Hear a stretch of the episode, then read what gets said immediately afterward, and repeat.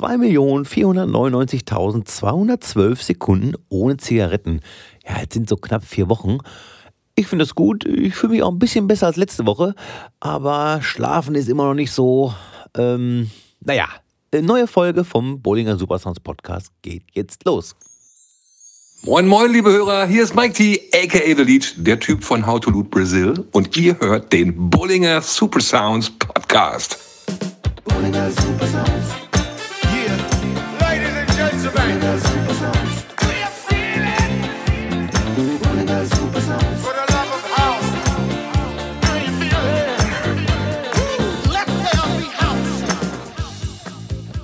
Hallo und herzlich willkommen Heute ist der 17. Januar, Freitag. Heißt, drei Wochen sind schon rum im neuen Jahr. Es gibt wieder neue Releases, was ich gemerkt habe, als ich meine Playlist neu bestückt habe mit neuen Tracks.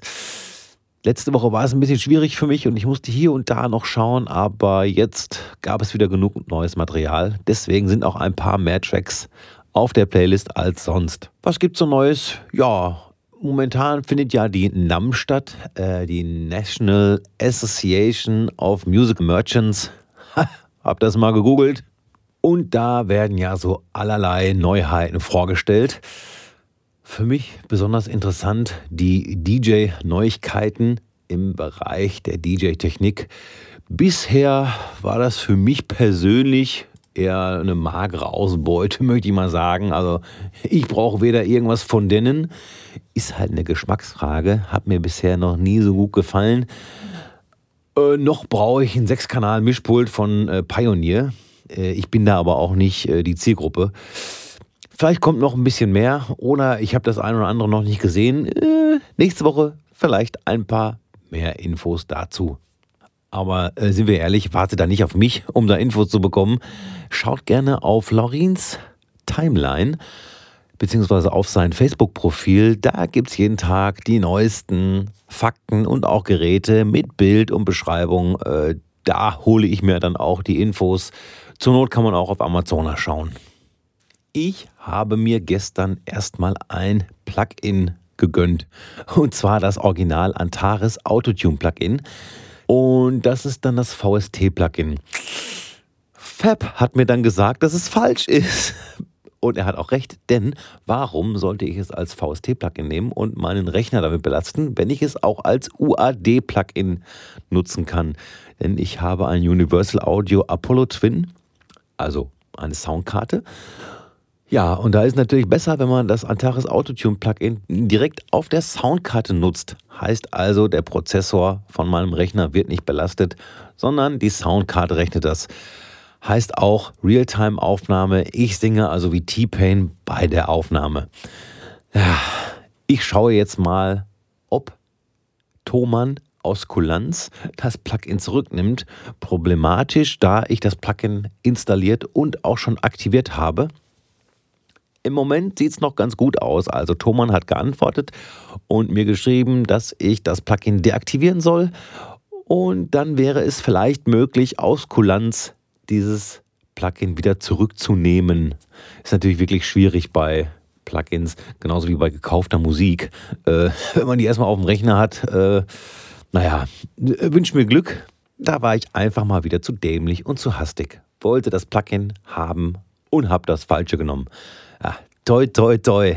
Normalerweise mache ich die Veranstaltungshinweise am Ende des Podcasts. Heute mache ich mal eine Ausnahme. Und zwar liegt das daran, dass ich auch mal wieder eine besondere Veranstaltung spiele. Nicht, dass es nicht besonders wäre, wenn ich im Café Europa auflege, so wie ich es morgen tue, am 18. Januar mit Trashkit.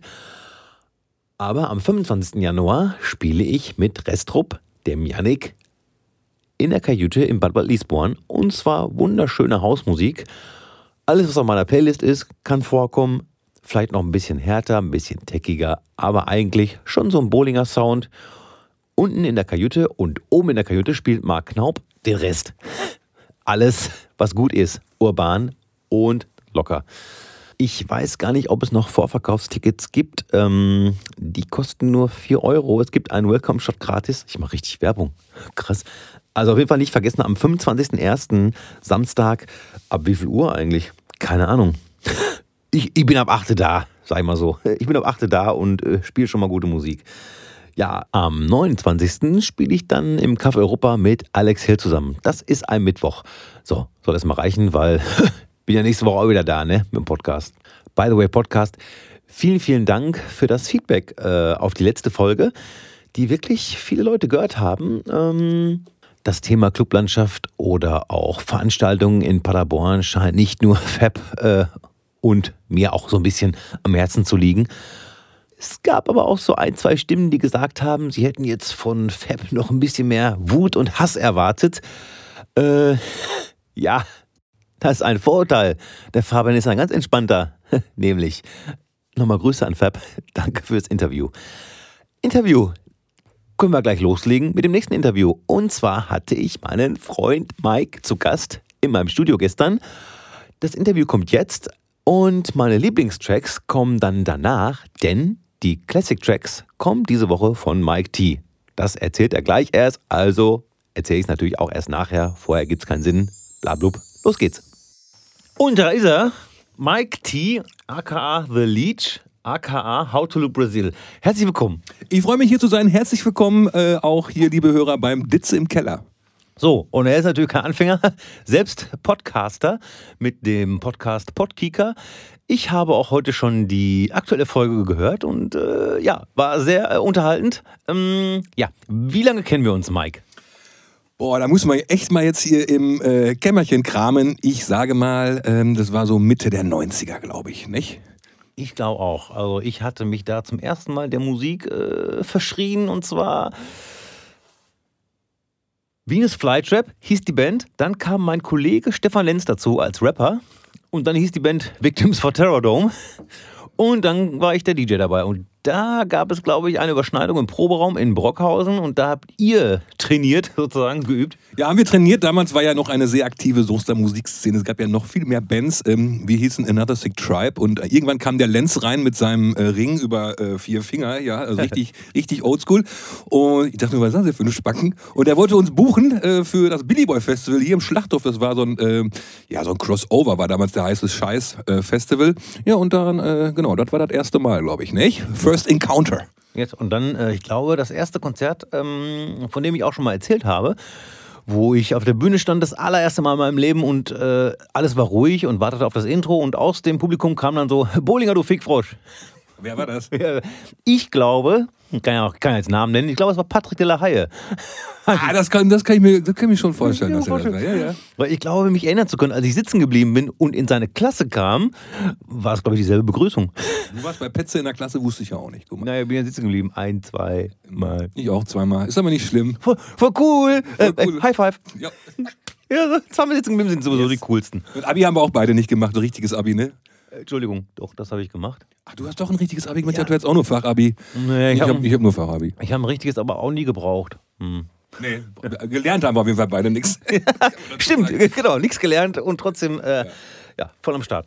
Ähm, wo waren wir stehen geblieben? Richtig, Musik. Ähm, ja, wie gesagt, mehrere Konzerte und dann haben wir, glaube ich, auch, dann warst du bei Faulenz auch als Hardcore, also als Chor mit dabei. Oh ja. Auf Tour. Alter, ja. ich glaube, musikalisch war es, glaube ich, nicht ganz so deins. Erzähl doch mal, was du damals so musikalisch gemacht hast. Äh, das gleiche, was ich heute auch noch mache, nur dass es halt ein bisschen anderer Sound war. Also damals äh, Narcissistic Tribe, die Band, äh, äh, mit der ich den, den Ditzi kennengelernt habe, also halt dieser typische Crossover zu der Zeit äh, zwischen Pantera, Prong und äh, such, such, is, such a Search und sowas halt nicht. Ähm, Faulenz war dann halt irgendwie die Chance, dachte man so als junger Spund nur noch ein bisschen hier rauszukommen, weil äh, der Lenz hatte damals ja auch schon, oder du warst ja, ihr beiden wart ja eigentlich Faulenz, ne? Jo. Ihr hattet ja dann auch schon einen Deal. Hm, und da ja. war für die Soße, boah, Alter, die haben es geschafft, nicht? Ähm, ja. und, und, dann war ich halt äh, mit dabei im Hardcore, das heißt, äh, Ditze hat gescratcht, Lenz hat gerappt, ähm, André Werner war noch mit dabei, der hat dann so die coolen Gesänge übernommen und äh, Loon und ich waren dann im Hardcore, das heißt, wir haben so die Background-Shouts gemacht und dann auch, ja, muss man so sagen, wir waren so die Tänzer. Käfigtänzer auch. Animateure. Jesus Christ, wir hatten auch alle Dickies-Hosen an, da wurden wir schön ausgestattet, ne? Und diese, diese, äh, diese Hemden auch, damals, äh, ja, waren wir schön uniformiert. Ja, das war die Zeit so, ähm, die erste Tour war das mit Faulenz, äh, 98, als wir mit Joachim Witt auf Tour gegangen sind. Ne? Ja, ja, ja. Das war, das war, da gibt es übrigens auch noch Footage auf YouTube, also V-Lenz. Ähm, ne? Impressionen heißt, glaube ich, das Video. Und, ähm, Dankeschön.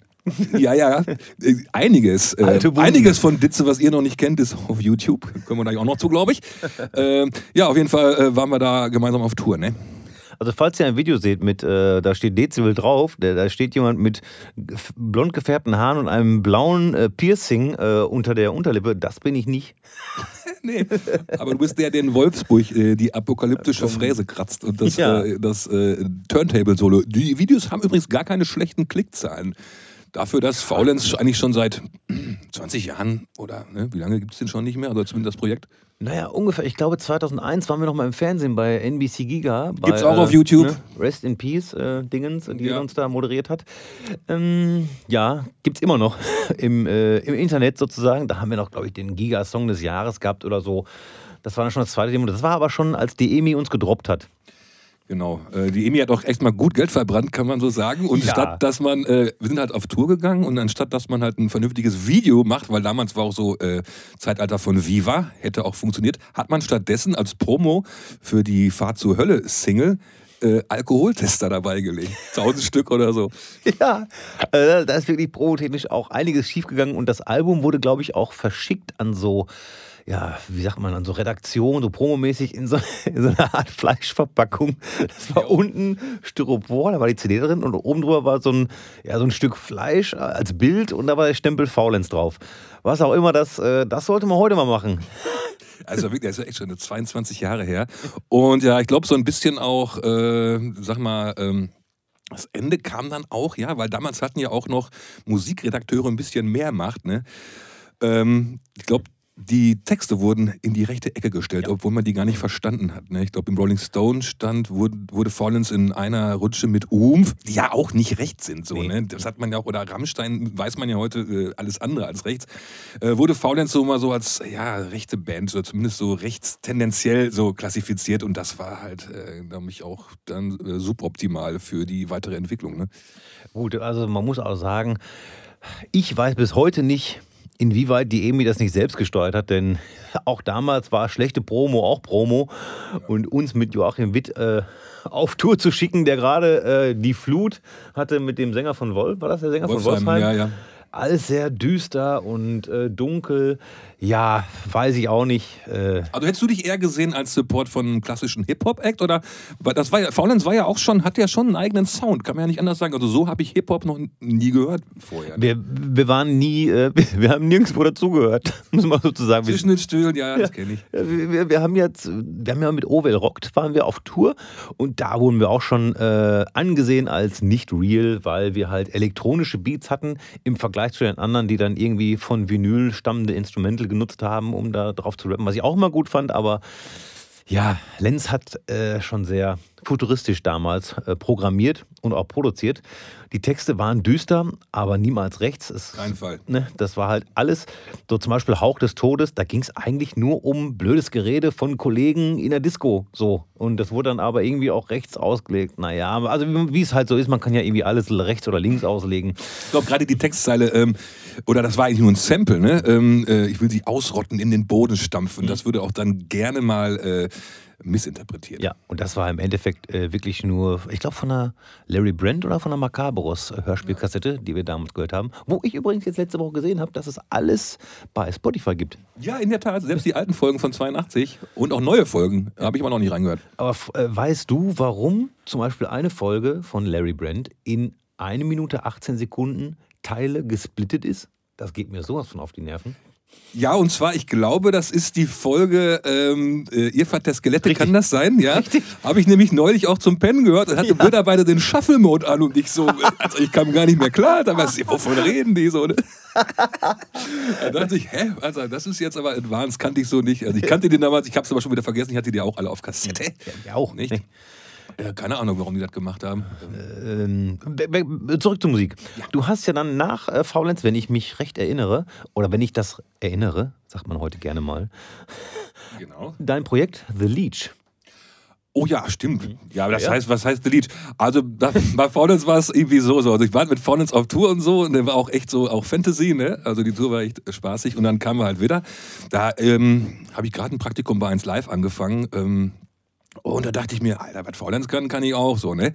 Und dann bin ich zur Sparkasse gegangen so, und habe gesagt, Alter, ich bin jetzt hier mit Faulenz auf Tour, hier ist die Platte, gib mal 10.000 Mark. Und, Wow. Alter, haben sie mir gegeben. Ach, wie geil.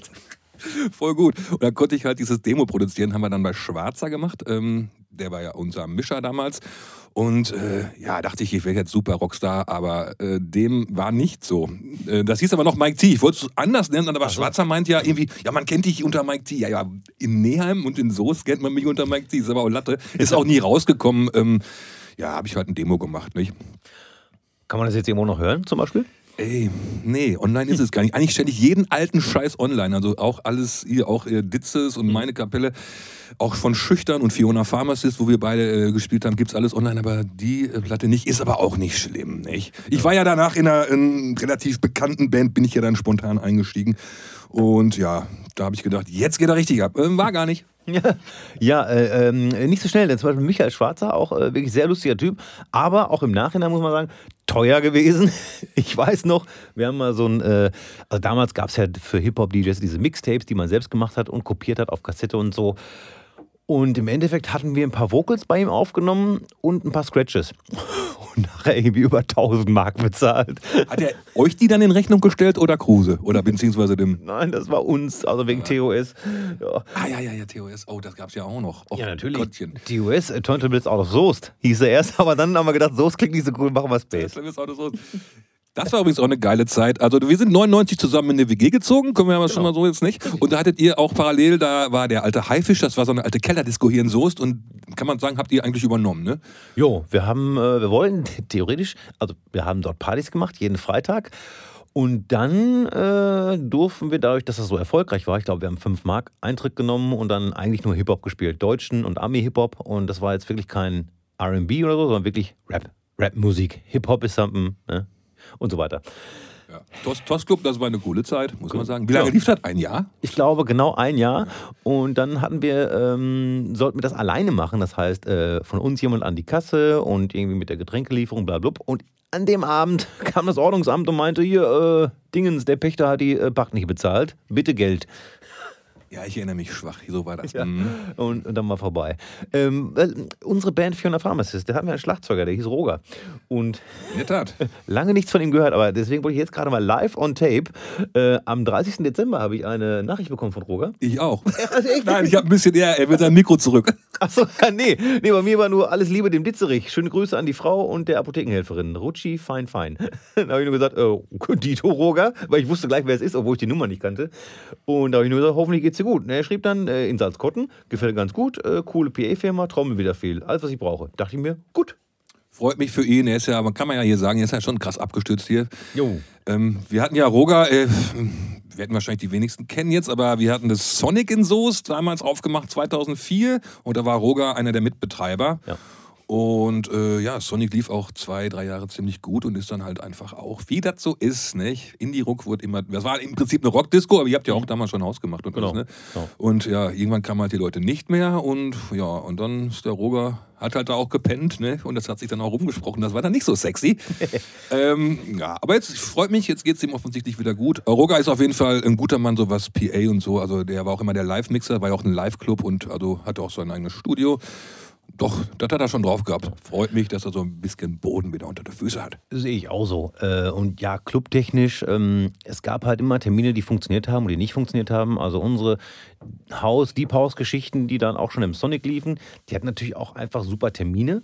Und auch unser Heiligabend-Date, also We Go Deep, hatte von Anfang an wirklich sehr gut funktioniert. Dann auch noch danach im 21, wie es danach hieß.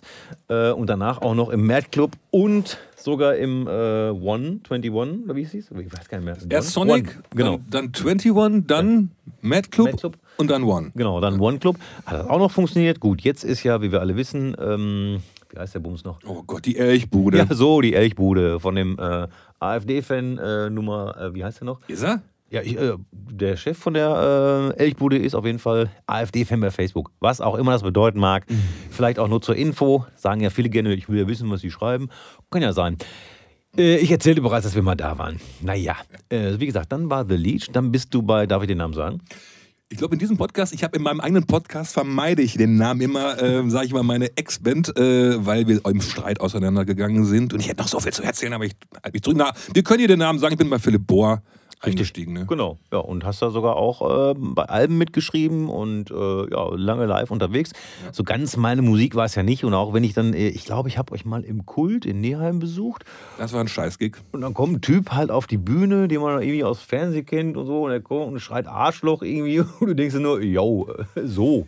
Also über Philipp Bohr konnte ich jetzt hier stundenlang erzählen, aber ich, ich fasse mich mal kurz. Philipp Bohr hatte quasi in äh, Ende der 80er, Anfang der 90er so ein paar veritable Indie-Hits. Ne?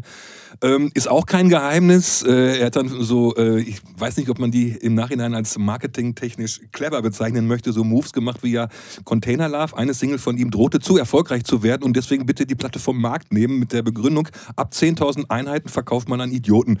Plattenfirma natürlich alle Hände beim Kopf zusammengeschlagen. Aber er meint ja, wenn du die Nummer haben willst, kauf die bitte das Album. Ja, haben die dann noch damals gemacht. Ähm, ich bin eingestiegen 99, habe 17 Jahre live gespielt, also fast 300 Konzerte, auch in- und ausland. Äh, war, war, schon eine ganz gute Zeit, auch ähm, Platten aufgenommen auf Malta im Studio und ja, habe mich, ich muss gar, also viel gelernt habe ich auf jeden Fall dadurch, nicht? Und äh, ja, war regelmäßig auf Tour, kam auch gutes Geld und äh, ein bisschen Gamer auch noch, nicht? 17 Jahre? Wow. Von 99 bis 2016. Ich glaube, dass äh, dieses mit, äh, die Nummer wird zu erfolgreich Entweder ist es ein Gerücht oder stimmt, dass es bei Fettes Brot auch so war, mit Jein. Die wollten die auch vom Markt nehmen, oder was? Ich glaube schon, ja. Äh, hat aber nicht funktioniert bei denen. Die sind ja immer noch erfolgreich. Äh, ja, ja, okay. Aber Philipp Bohr, glaube ich, nein, das ist so, der ist wirklich also der, der Indie-Papst, kann man so sagen. Also er hat auch immer Produzenten von den David Bowie-Produzenten, den Depeche Mode-Produzenten dabei gehabt und wirklich immer mit coolen englischen Typen zusammen gehabt. War auch der einzige deutsche Künstler mit äh, fünf Singles of the Week im äh, englischen NME und hat halt immer diesen Indie-Spirit, ja, ja, ja, kein Kommerz, alles, was nach Kommerz riecht, bitte äh, lehne ich ab. Äh, hat doch ein bisschen Kunstkacke immer in seinen Tracks, so, um die auch kaputt zu machen, ja, nicht zu poppig. Äh, ist, sein, ist halt sein Style so und äh, ähm, will ich auch nichts gegen sagen, jeder wie er mag, aber ich glaube, da steht er sich manchmal selbst im Weg. Mhm. Kommen wir zu deiner Musik, How to Brazil, eine tolle Band. Ich durfte da singen, ähm, kann man ja sagen, warum ich da aufgehört habe. Ich, ähm, ich kann nicht mit Menschen. Also ich kann nicht mit Menschen reden. Ja, aber ich, ich, ich, ich kann, äh, nein, ich kann nicht singen. Also ich singe gerne, so das ist das Ding. Aber ich kann, äh, was ich gemerkt habe, auf der Bühne nicht gut mit äh, Menschen reden zwischen den Songs. Was ich nicht gut kann, ist ähm, Texte auswendig lernen. Und äh, das hat mir immer extreme Panik äh, sozusagen gemacht, wenn wir da irgendwo live waren. Ganz schlimm war es, das war, glaube ich, von der Sparkasse der Gig in der Stadthalle Soest. Nee, war nicht, war nicht von der Sparkasse, nee. war als Support-Act von Sportfreunde genau. Stille, war ein mhm. geheimer Gig und zwar war der von Microsoft. Achso, Microsoft, okay. Auf jeden Fall irgendeine, irgendeine große Firma mit Geld. Mhm. so. Äh, also da war ich so aufgeregt und nervös. Ich glaube, ich habe auch zweimal den Text vergessen.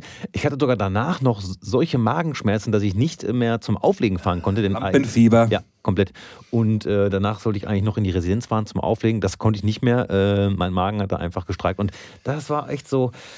Und, was man dazu sagen muss, Arsch auf mein Haupt, ich hatte keinen Bock zu proben. Proben ist auch immer so eine Sache, ne? ähm, als Sänger äh, denke ich mir immer, ey, du musst doch nur singen, musst du nur ein paar Ich habe immer Angst gehabt, so, weil wir hatten damals, ja, es gab verschiedene Besetzungen, wir hatten erst einen Drummer mit dabei, mussten wir immer nach Osnabrück, das war auch der Boa-Drummer. Und da wir auch viele elektronische Sounds haben, kommen die halt vom Band. Und der Drummer spielt auf dem Click-Track, das heißt, er hat das Tempo und die Elektro-Sounds kommen vom Band. Und äh, ja, es war irgendwann zu hektisch, da haben wir gedacht, ey, wie im Hip-Hop, wir nehmen einfach nur äh, Ditze als Sänger, Katja so tut so ein bisschen Poti-Posing an MD und ich mit Gitarre und auch noch Gesang. Und äh, ja, dann lief halt einfach nur Playback und eine Gitarre.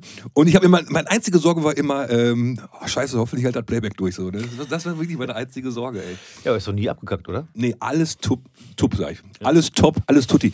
nee. ähm, ja, wir haben die Band ja eigentlich, also äh, ich fand den Namen halt so cool bei den Simpsons. Es ist aus den Simpsons und dann habe ich mir damals sofort die MySpace-Adresse gesichert. Das war 2006.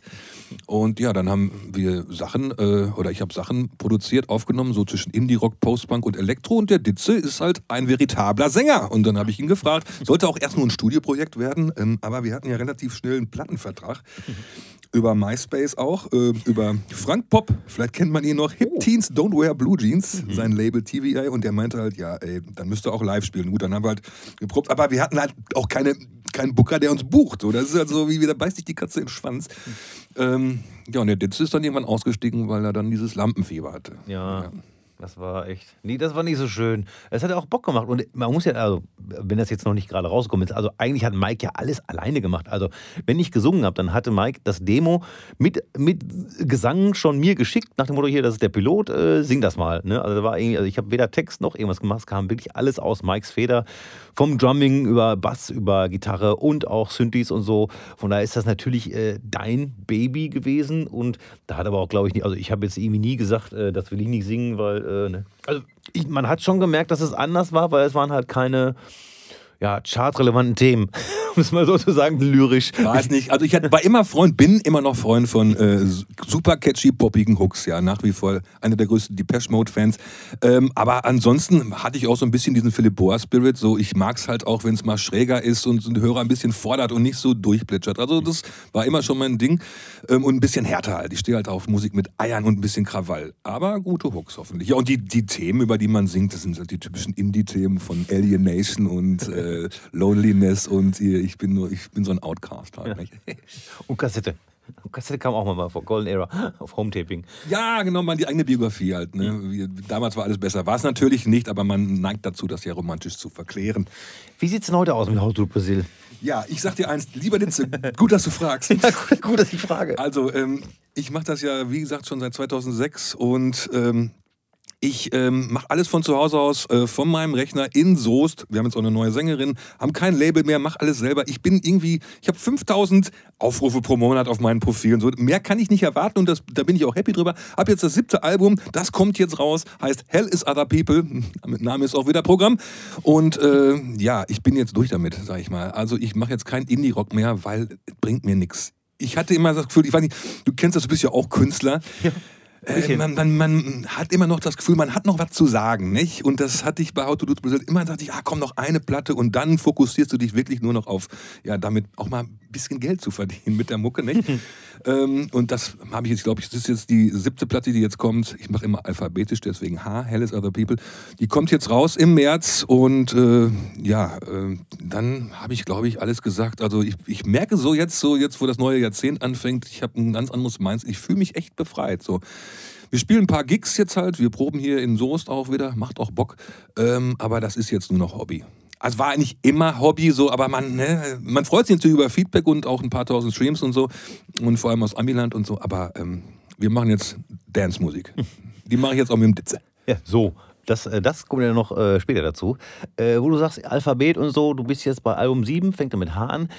Machst du das ganze Alphabet durch? Frage A. Und B, was mit Umlaute? Ja, so wie Sgt. Stevens mache ich über jeden Bundesstaat auch eine Platte.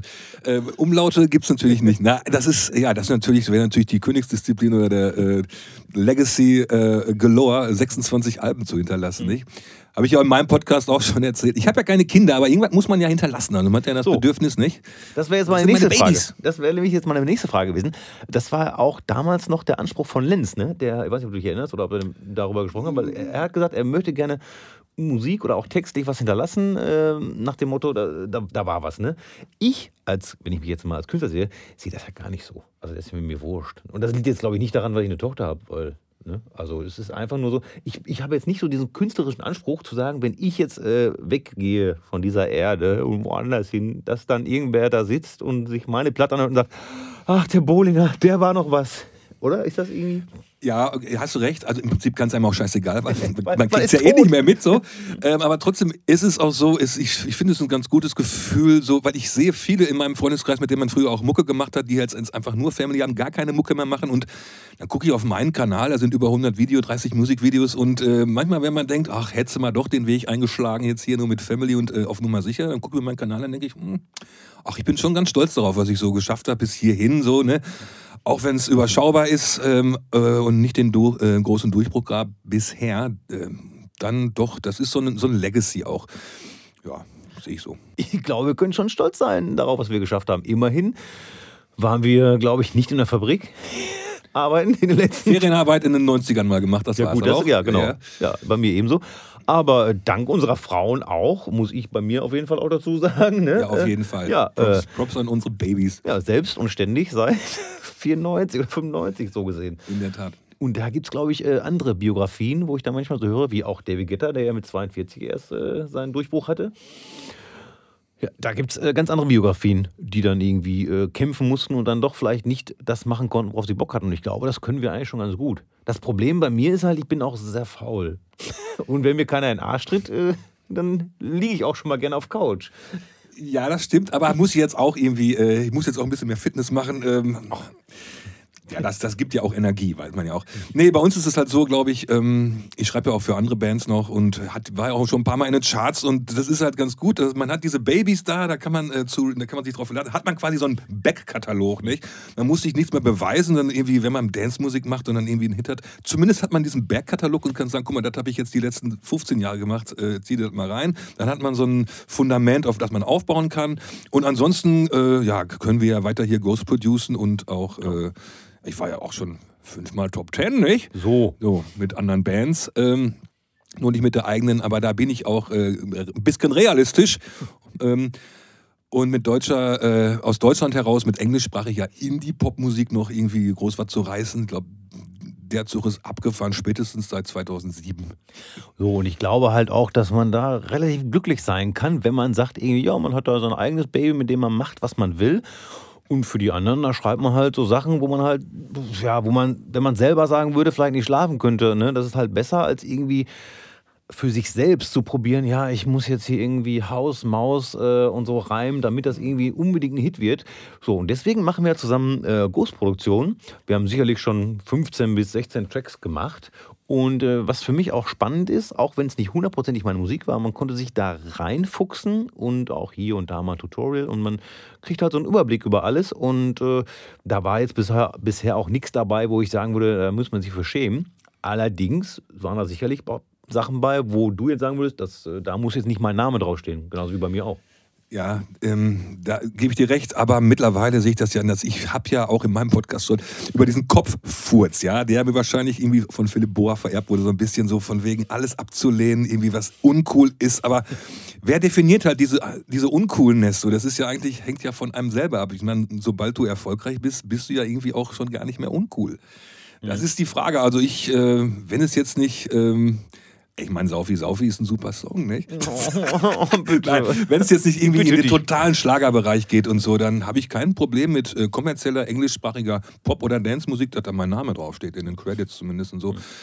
Äh, alles in Ordnung. Äh, hätte ich vor zwei, drei Jahren vielleicht noch anders gesehen, vor zehn Jahren radikal abgelehnt, aber mittlerweile, ey, 45 so, ist man ja auch ein bisschen gesettelter und da cooler, was das betrifft. So, ne?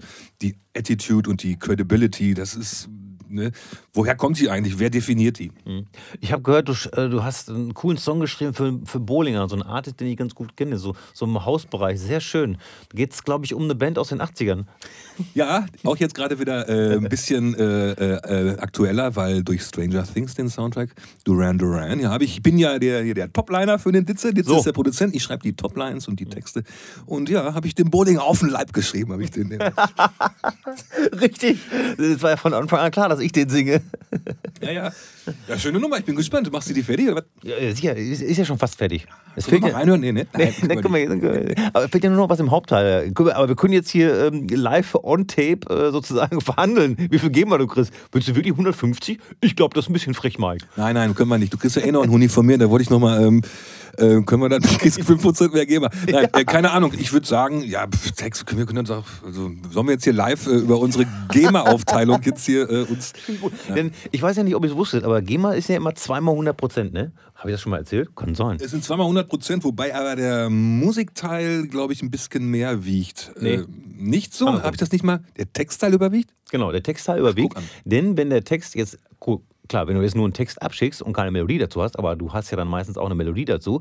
Und diese Melodie, Topline mit Text, ist ja dann eigentlich mehr wert als der Track.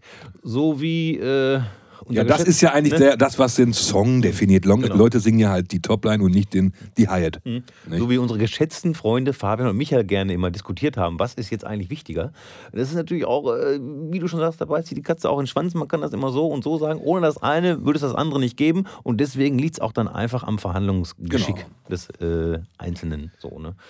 ja. Ist auch immer abhängig vom Track. Also zum Beispiel, äh, ja, ähm, gutes Beispiel, was ist hier bei Dance Monkey zum Beispiel, gerade aktuelles Beispiel, ist definitiv natürlich die Hook und der Text, aber bei Seven Nation Army von White Stripes ist es das Bassriff. Richtig. Dö, dö, dö, dö, dö, weil keine Sau interessiert, was der da singt. Nicht? So, ne? Stimmt. Ich versuche mich gerade äh, zu erinnern. Hm, I'm gonna irgendwas. I'm going to Wichita. Echt? Da geht er hin. From the Queen of England to the Hounds of Hell auf jeden Fall. Ja, Seven Nation Army me down. Und jetzt frage ich dich, ist das ein Basslauf? Oder ist Es das ist eine Gitarre, es ist eine Gitarre, Ich aber ich glaube, es sagen, wird als Basslauf wahrgenommen. Weil die sind ja nur Ja. zu zweit auf der Bühne. Nur zu Das- zweit. Es ist ein ikonisches Gitarrenriff, was aber so als Basslauf wahrgenommen wird, würde ich mal sagen. Es ist das Smoke on the Water der Nullerjahre. Ja, das ist ja auch so ein Ding. Ne? getrommelt. Wir haben ja das Vergnügen gehabt und äh, lustigerweise erst äh, viel zu spät, und zwar 2019, Kirmes Soest zusammen aufzulegen. Das haben wir vorher so noch nicht gemacht, ne? Nee, irgendwie nicht, nicht? Auch nicht im, im Sonic gar nicht, ne? Weil, weil wir halt immer unterschiedlich, ich bin halt äh, auch mal DJ gewesen, äh, mach's ab und zu noch auf Privatpartys. Äh, mein Sound war ja so halt Indie-Rock und äh, 80er, ja, und ne, das kennt er ja nicht. Ja, richtig, richtig. Und das hat aber sehr viel Spaß gemacht, weil äh, wir haben eigentlich House und Dance gespielt, äh, ohne irgendwie, ja, Barbie Girl spielen zu müssen, so, sage ich mal. Und Ja, wir waren Retro, es war schon definiert im äh, 80er Classic Retro Dance Pop Rahmen, ne? Ja. Ohne, ohne diesen cheesy Scheiß, äh, Scheiß. Kein Barbie Girl, nein, nein, nein, nein. Ja, eben. Und äh, das, hat, äh, das könnte man vielleicht nächstes Jahr wiederholen. Meinst du, die machen das nochmal mit uns? Aber mit Sicherheit. Woll- Die taggen uns doch jetzt immer, die haben uns doch sogar getaggt jetzt im, bei Instagram auf dieser Open Turntable Night. Wo ich mir denke, nein, War das schon? gib mir Geld. War schon, ne? War schon, ne? Oh Äh, war die jetzt Montag, glaube ich, ne? Verdammt. Hatte mich schon interessiert. Das ging äh, auch irgendwie, äh, das Thema äh, Frauen war, glaube ich, ne? Genau, Frauenpower. Mhm. Hätte ich jetzt, doch, hätte ich auch ein paar Tracks. Ja, natürlich. Hier die ganzen Dinger, die Peter Alexander damals in seinen Tante Dingens. ja, und die Wee Papa Girl Rappers nicht vergessen. Ja, bitte nicht vergessen, wenn. Kennt die noch jemand, die Wee Papa Girl Rappers? Ja. Ich kenne die noch vom Hören sagen. Meine äh, Was mit Generation. Wee, nee, Wee Suck nicht. Nee, was? Wee, We Suck wäre nee, sehr Suck ist noch, spannend. noch was anderes. Das Das ist, glaub- Suck. das ist auf jeden Fall was anderes, Mike. Nee. Ja, haben wir gemacht, äh, super cool. Ähm, machen wir nächstes Jahr, dieses Jahr machen wir das wieder, mit Sicherheit. Und äh, kommen, wir zum, äh, kommen wir zu einem Thema, was du auch in deiner aktuellen Folge Podkicker äh, schon behandelt hast, und zwar Fake, Fake, Fake und nicht Fake News, sondern Fake Klickzahlen etc. Und da kann ich vielleicht mal starten, weil du hast ja schon viele von, äh, viel darüber erzählt in deinem Programm. Das werden wir natürlich gleich aufgreifen. Da kann ich erstmal zu meiner Erfahrung was erzählen. Und zwar hatte mich letztes Jahr ein Kollege angesprochen nach dem Motto, du brauchst doch hier auf deinem Instagram-Account viel mehr Follower, weil ab 10.000 kannst du hier auch Swipe Up machen. Und ich habe mich blenden lassen. Er hat das aber auch gut erzählt, so nach dem Motto, ja, das sind alles wirklich echte Menschen und die folgen dir und die liken auch Sachen. Das sind keine Bots oder so. Und dann hab ich mir, okay, mach's das mal. Ne? Und er sagt dann so, ja, ich, das ist ein Bot und der greift dann von anderen Kollegen von dir die Follower ab und äh, die werden dann sozusagen, naja, nicht dazu gebracht, aber schon so darauf hingewiesen, dass da noch jemand ist, namens Isabel Bollinger und die würden dir dann folgen und bla bla bla. So. Ich habe mich dazu hinreißen lassen und im Endeffekt, ich weiß nicht genau, von wem er die ganzen Follower generiert hat, aber ich hatte dann nachher in meiner, ja nicht nur Timeline, sondern in meinen Stories, die, äh, die ich mir anschaue, ganz viele 11, 12, 13, 14-Jährige und das war sehr, sehr, sehr gruselig, wenn man da so 12-jährige Mädchen oder so sieht und dann irgendwie so als 43, äh, damals war ich noch 42, aber dann da drüber schaut und sich denkt, oh, äh, aber schnell hier mal entfolgen. So, in dem Sinne ist mein Account aufgeblasen. Wie viel, aber die hast du nicht mehr, oder? Oder hast du die noch alle? Wie, wenn 10.000 jetzt oder was? Nee, nee, ich hatte äh, dann natürlich gestoppt, weil ich da gar keinen Bock mehr drauf hatte. Ich bin irgendwo stehen geblieben bei 7200 noch was. Jetzt sind nochmal 70 dazu. Also ich bin jetzt bei 7270 Abonnenten, die mir aber gar nichts bringen, äh, weil die ja auch nichts von meiner Musik wissen. Wenn ich jetzt vielleicht aktuelle Charts oder äh, Basshouse oder irgendwas oder wenn ich selbst 18 wäre, sage ich mal so, wenn ich selber 18 wäre oder 19 und wäre noch irgendwie in deren Kosmos mit 13, 14, 15 auch noch, dann wäre das vielleicht was anderes, ne? Aber ich bin 42 und ich verstecke mich ja auch nicht damit. So und äh, das funktioniert dadurch, dass man die abonniert und dann nach, wenn die einem zurück abonnieren, dann löscht man die wieder. Und das geht über einen Bot, der das irgendwie ähm, macht.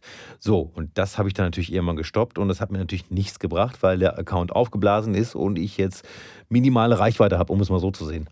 Ja.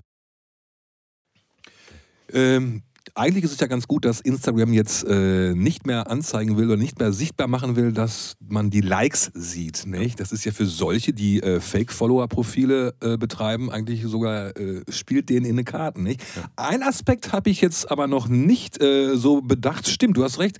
Ab 10.000 kann man ja erst swipen. Ne? Genau. Das ist, das ist halt totaler Bullshit. Mhm, ja, das ist halt, ich weiß auch nicht, warum die das, warum diese Grenze da genommen wird. Ich hätte es halt gerne, aber ich bin nicht bereit dafür, jetzt irgendwie noch Geld zu bezahlen.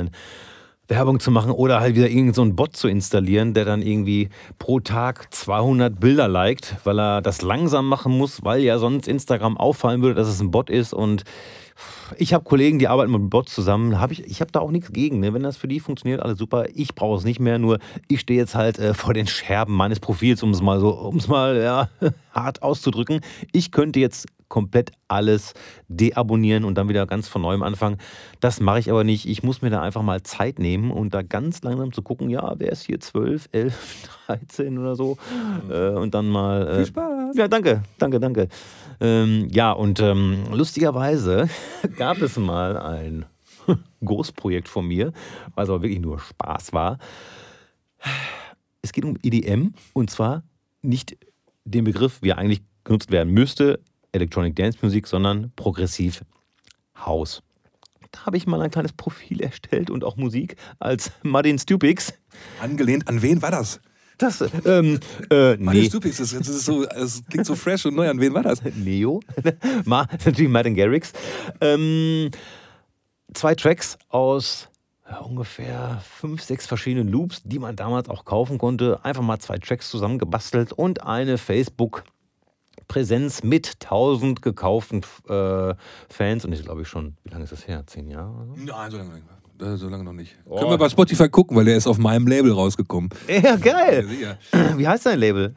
Look Mom No Hit, aber das kannst du ja nicht googeln. Es müsste, du müsstest Martin Stuppix direkt googeln nochmal. Ne? Das heißt, wo, ist genau. Noch, ey, Alter, ohne Scheiß, ich verdiene da im Jahr bestimmt 12 Cent mit. Wieso du? Das war auf meinem Label.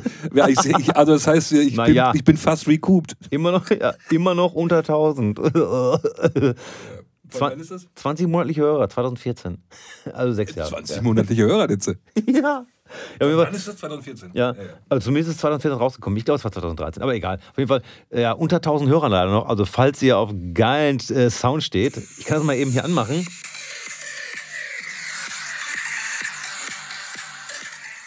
Ja, ich würde sagen, immer noch absolut relevant, wenn ihr auf Tomorrowland äh, Stage 1 steht und so. Naja, Spaß beiseite. Es geht auf jeden Fall schnell, äh, so aus Loops irgendwas zusammenzubauen.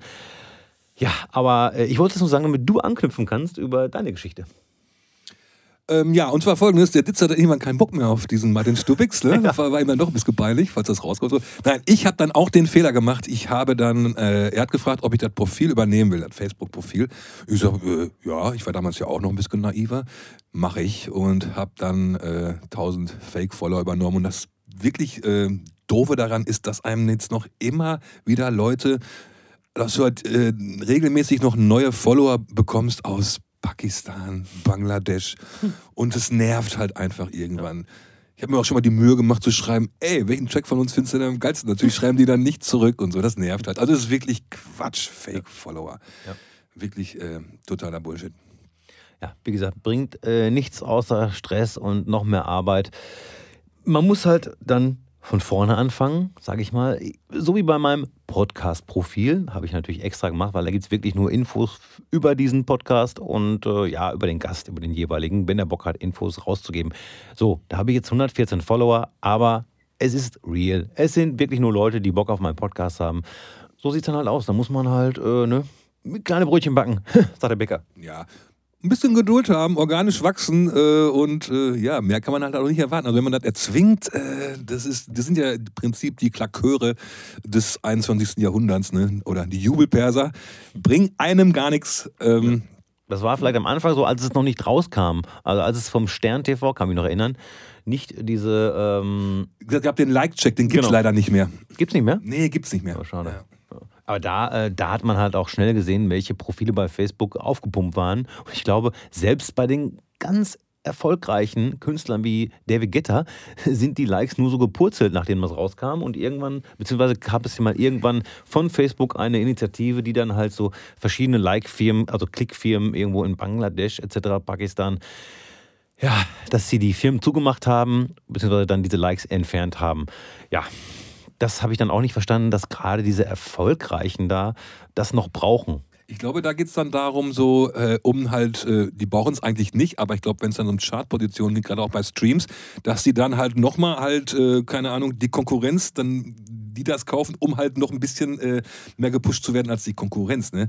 Das ist ja dann so, eine, so ein Kopf-an-Kopf-Rennen. Guck mal, der hat jetzt irgendwie so und so viel und ach komm, die kaufen nochmal 10.000 dabei, dann überholen wir den oder so. Kann, mhm. Das kann, mag die Motivation dahinter sein. Ja, Social Media ist auf jeden Fall sehr, sehr anstrengend. Wir hatten dieses Thema ganz oft schon, aber es ist ein notwendiges Übel. Leider ja. ja. So, Hausmusik. Du stehst doch auch ein bisschen auf Hausmusik, oder? Ditze, wie du weißt, bin ich open-minded und äh, ich stehe eigentlich auf jede Form von Musik. Hauptsache, der Song ist gut, es gibt keine schlechten Genres. Bla bla bla. Äh, wir haben ja zusammen auch schon Tracks gemacht, die ich mhm. so, also und einer unserer erfolgreichsten How to Loot Brazil Songs, den du auch gesungen hast, ist Move Operator. Oh, da ja. würdest du jetzt nicht sagen, dass das Haus ist, aber es hat ein Haustempo, es ist ein Hausbeat. Ist eine Gitarre drin, da sagst du ja schon sofort, eine ja. Gitarre oder eine verzerrte Gitarre, nee, kein Haus mehr. Ja.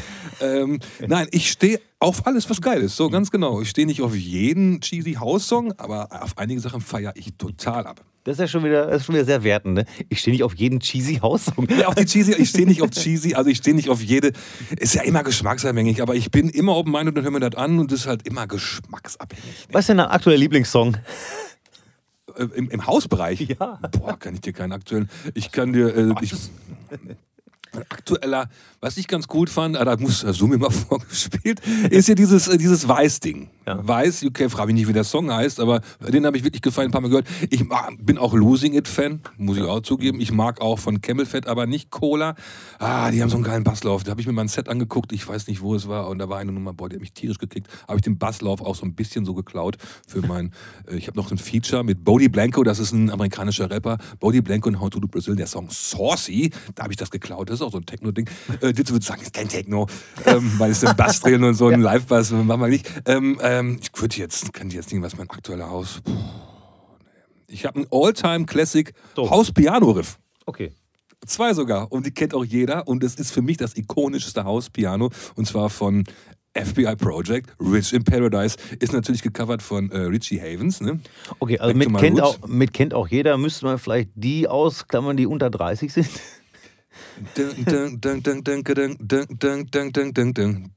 Das ist wirklich mega, kriegt so eine Gänsepelle. Und natürlich sollte doch jetzt jeder kennen, weil die Vocals kennt auf jeder von Ride on Time, Blackbox, so Italo House Pianos, die holen mich auch eigentlich immer ab. Steht total auf diese 80er äh, High Energy Sachen auch, auch von Stock Aitken Waterman. Da müsste man ja auch als Indie-Typ sagen, der ist uncool. äh, Finde ich aber gar nicht, hol mich voll ab. Diese Slap äh, Elektrobässe und so stehe ich total drauf. Und ähm, ja, auch End 80er, die Sachen so von Inner City habe ich total gefeiert und ähm, ja, Bomb the Bass, jetzt zwar nicht explizit Haus, ähm, sowas halt, ne? S-Express, auch mega Nummer. Ja, das stimmt. Ähm, Bomb the Bass. Du hast doch die Platte noch von mir. Into the Dragon. Habe ich dir vor 20 Jahren geliehen, habe ich immer noch nicht wieder. Das ist ein Running Gag. Und ich sage dann immer, guck doch, hier in meiner Sammlung, die muss da irgendwo zwischenstehen, wenn ich sie mir geliehen hätte.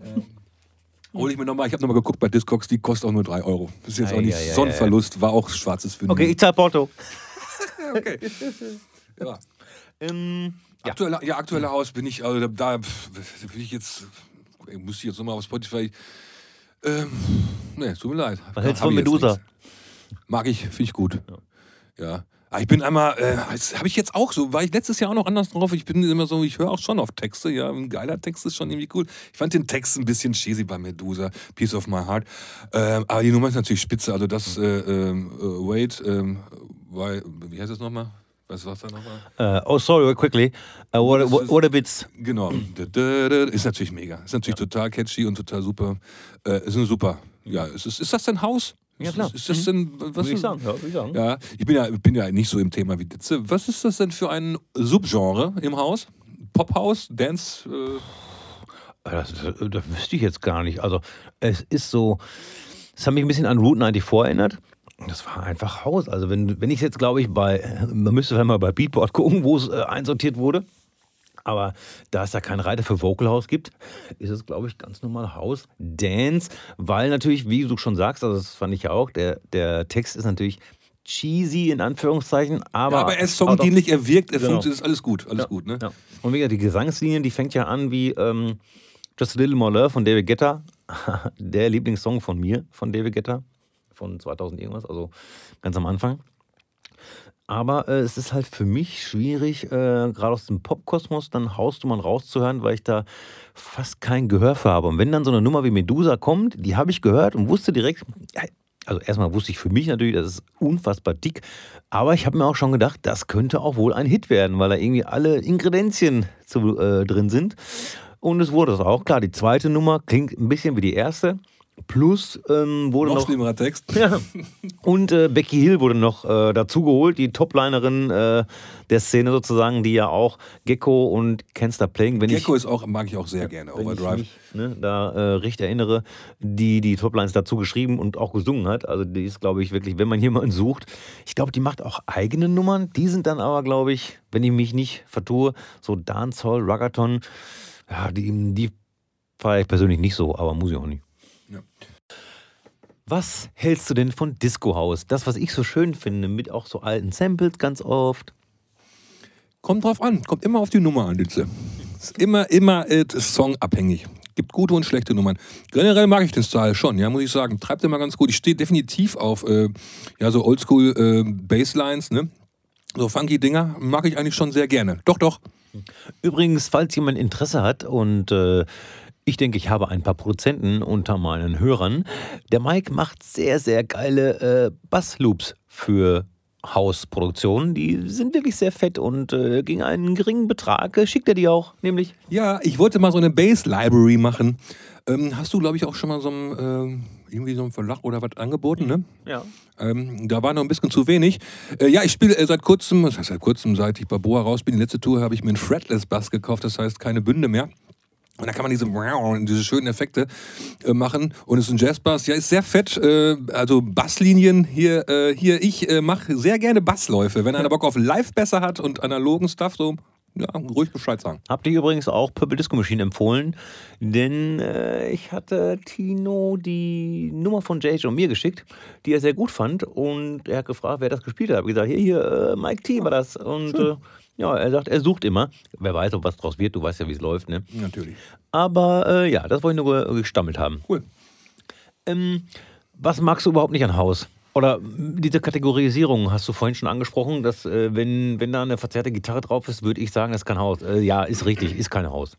Was mich so ein bisschen so daran stört, so dass auch wenn wir beiden was zusammen produzieren, ähm, ja, was heißt dran stört? Äh, Ich, finde das halt immer geil, wenn man verschiedene Elemente aus verschiedenen Genres zusammenbringen kann und das dann halt irgendwie sagt, ja, jetzt ist es kein Haus mehr, weil jetzt ist ein Element drin, das so äh, den, Hauscharakter, den Hauscharakter wegnimmt oder so. Das finde ich halt so ein bisschen, dieses Schubladendenken stört mich so ein bisschen. Aber wahrscheinlich muss das auch so sein. ne? Also, aber ich bin halt, wie gesagt, immer open-minded und äh, so Genre-Mixe mache ich ja bei How to Loot Brazil auch, da ist mir alles egal. Elektrobeat, verzerrte Gitarre, keine Ahnung, House-Samples und, und Scratch, auch Scratchen so. Weil ich zum Beispiel finde, Scratchen ich habe dich gefragt, ob du eine, auf eine Nummer von mir scratcht. Uncool heißt die. Er hat jetzt aber DJ Dance drauf gescratcht. Und Der ich, viel besser kann.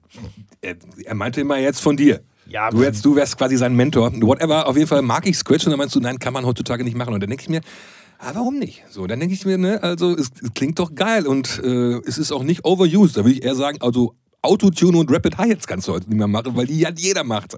Aber Scratchen finde ich nach wie vor immer noch cool. Hat ja auch äh, jahrelang keiner gemacht, Scratches. Ne? Ja, aber wie gesagt, das, dass ich hier in den letzten zwei, drei Jahren nicht mehr scratche, hat wirklich was damit zu tun, dass ich einfach nicht mehr so gut bin. Und diese Oldschool-Scratches, ich weiß ja nicht, die Nicht so, nicht so übertrieben, so der DJ Neff mit Cutten, sowas nicht. Ne? Ja, nee, nee. Sondern hier und da mal so eingesprengt, also im Prinzip mehr so wie so ein Break, sodass man da auch mal scratcht. Dann meinst du generell, nein, gar keine Scratches. Nee, wie gesagt, Dance kann das super und der hat das auch sehr, sehr gut gemacht auf diesem Track. Ja, es ist einfach so, ich bin da so, es gibt so wenig Ausnahmen, wo ich sagen würde, ja, da war die E-Gitarre mal ganz schön. Und zwar fällt mir da spontan aber auch nur eine Nummer ein. More Than You Know fand ich ganz gut. Ne? Ist ist das Haus? Weiß ich nicht, ist Dance, ne? Findest du, findest du, finde ich einen guten Popsong, ist- aber eine ist- schöne genau, Gitarre auch, ne? Genau, ist eine schöne, ist eine schöne Popnummer. So, wir sprechen ja über Haus, Mike. und Ja, da, was, was, was, was? Es gibt doch auch diese, aber so funky Gitarren würdest du jetzt nicht generell ablehnen, oder? nein, Funky-Gitarre nicht. Aber wie gesagt, so verzerrt und mit Solo, so, also Rock-Gitarren auf einer Hausnummer, finde ich, ja, mir fällt nur eine Nummer ein und das ist Rocking Music von Martin Solvig. Das ist für mich eine Nummer, da passt das. So. Ja, genau, es muss halt passen. Ne? Ja. Aber ich würde es nicht kategorisch ablehnen, Ich erstmal schon, weil man weil. sich dann ja Türen zumacht, weil du hast eine geile Nummer und sagst, ah, alles super und so. Ja, können wir nicht machen, weil die Gitarre passt halt nicht ins Genre. Und das finde ich dann, dann bremst man sich quasi selber, meine Meinung. Da habe ich ja, glaube ich, letzt, habe ich ja, glaube ich, schon mal gesagt. Das ist halt für mich wie äh, Leberwurst-Eis mit Knoblauchsahne. Kann man machen, ist bestimmt total fresh, ist auch ein lustiges Crossover, aber braucht man ja auch nicht. Wenn man es nicht braucht, auf jeden Fall nicht. Aber wenn es geil ist, warum dann nicht? Ne? also es gibt, ja, es gibt ja Kill Your Darlings zum Beispiel. Äh, es ist ja so ein Ding, so ein, so ein Slogan äh, unter Autoren. Man hat zum Beispiel irgendwie jetzt äh, eine Gitarre, man schreibt einen Song und macht erst das Gitarrenriff. So, dann produziert man den Song und merkt irgendwann so, ah, die Gitarre brauche ich jetzt eigentlich gar nicht mehr. Aber ich finde sie so geil, ich lasse drauf. Aber eigentlich stört sie da. Ne?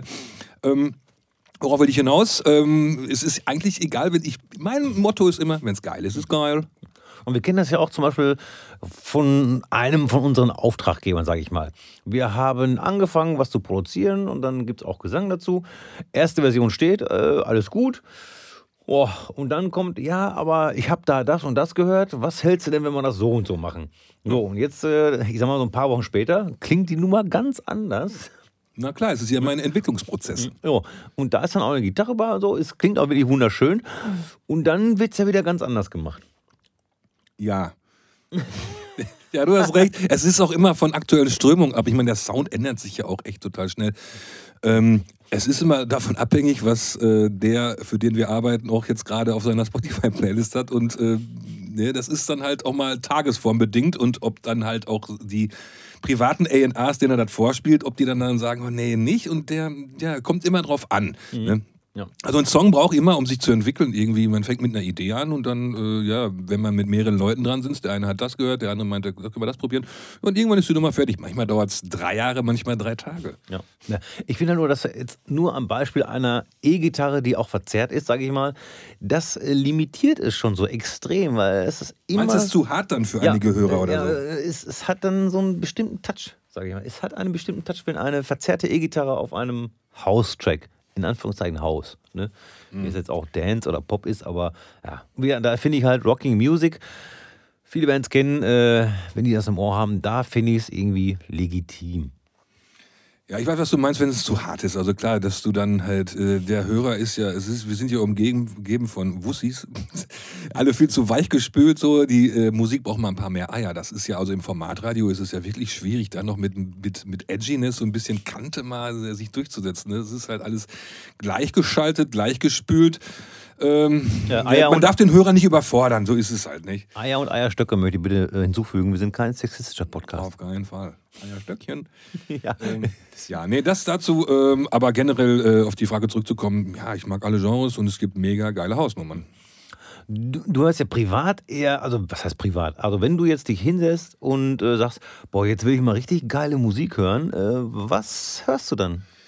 Ich lese, ich informiere mich über Plattentest.de und auch Musikexpress. Das ist ja in der Regel eher so, ich sag mal, im Bereich äh, links des Mainstream anzuordnen. So Indie, also mein favorisierter Sound ist nach wie vor. Meine liebste Band ist die Depeche Mode immer noch und mein liebster Sound ist halt so Indie-Rock, Post-Punk. Also das ist im Prinzip, was so 2004 noch mal ein richtiges Revival hatte.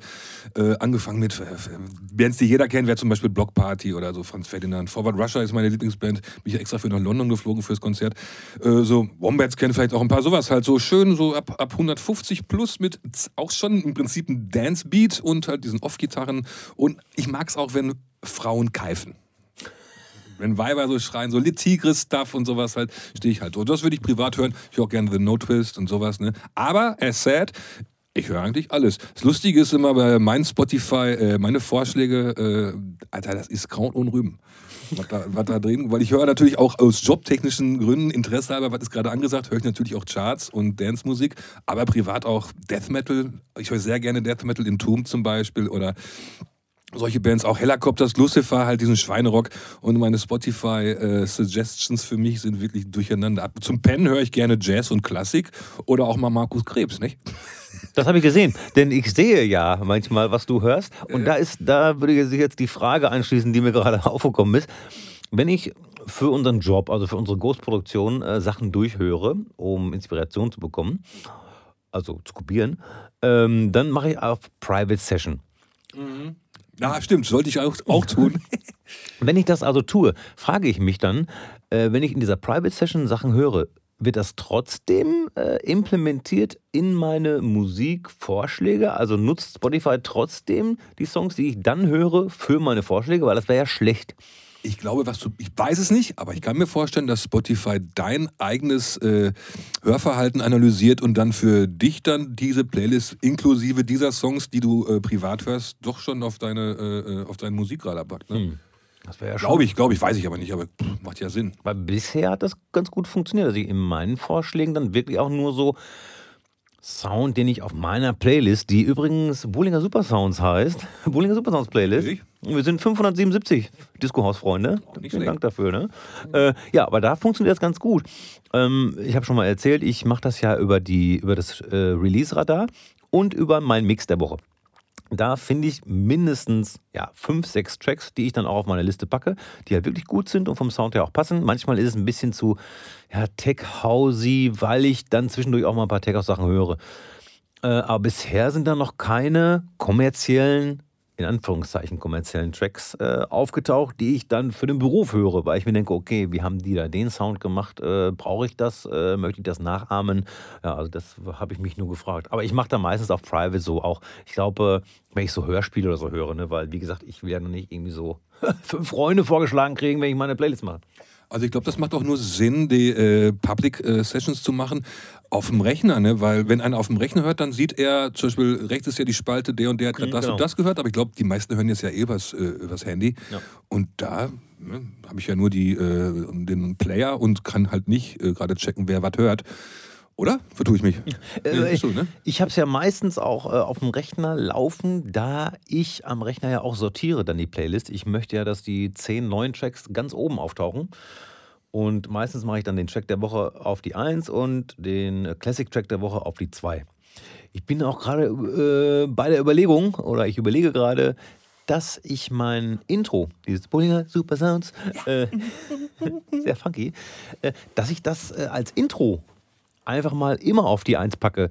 Da wollte ich mal den äh, Basti M fragen, wie er das bei sich gemacht hat. Ich, ich kann mir vorstellen, dass ich das Ding einfach über DistroKit hochlade als Track. Weißt du, was das Problem dann ist? Dann sagt dir Spotify, äh, wenn du den Podcast hochlädst, Alter, du benutzt die Musik, die dir nicht gehört. Also, unangenehm. Ich weiß nicht. Meinst du? Ja, dann ist doch wahrscheinlich dieses Analysetool von Spotify, das immer dann irgendwie äh, Alarm schlägt, wenn es halt irgendwie äh, Musik erkennt, die du, er, wo erstmal geklärt werden muss, ob du die Rechte daran hast. Und es, in der Regel sagen die erst- erstmal erstmal sperren. Ist Ja. doch so, ne? wie bei YouTube auch. Das heißt, ich sperre dann aber nur den Track und nicht den Podcast. Denn der Track kommt ja dann später. Moment, wenn du Bullinger Super Songs, das Intro, hochlädst bei Spotify als Song Genau. und benutzt diesen Song dann in deinem Podcast, dann könnte ich mir schon vorstellen, dass, wenn du das vorher nicht irgendwie explizit klärst, dass Spotify dann sagt, hier, hör mal, du benutzt hier einen Song, äh, ist das ja noch deiner? Weiß ich nicht, glaube Ja, ich. weil der Podcast, der ist ja jetzt schon ein paar Monate bei Spotify.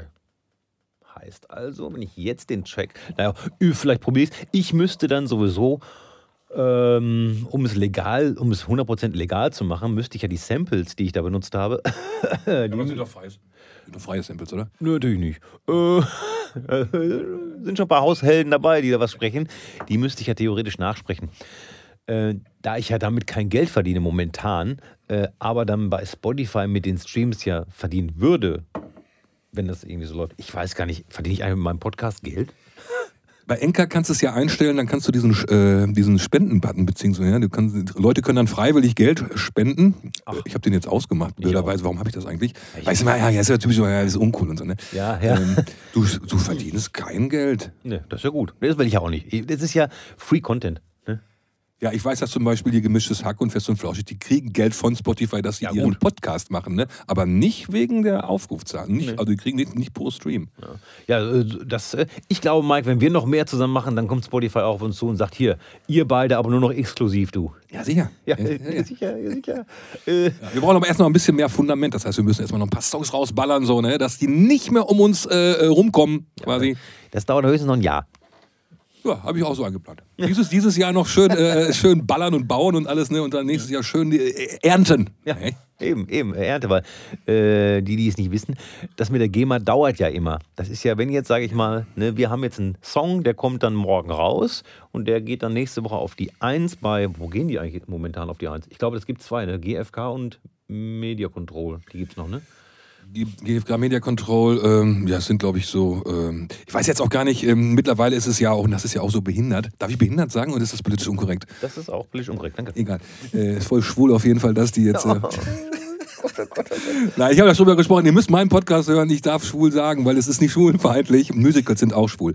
So, ähm, nein, ich finde es ist ja so, dass die Streams ja jetzt auch chartrelevant sind, natürlich selbstverständlich. Ähm, und dann ist so, ein, so völlig willkürlich so eine Zahl von, ich glaube, 200 Streams. Ne?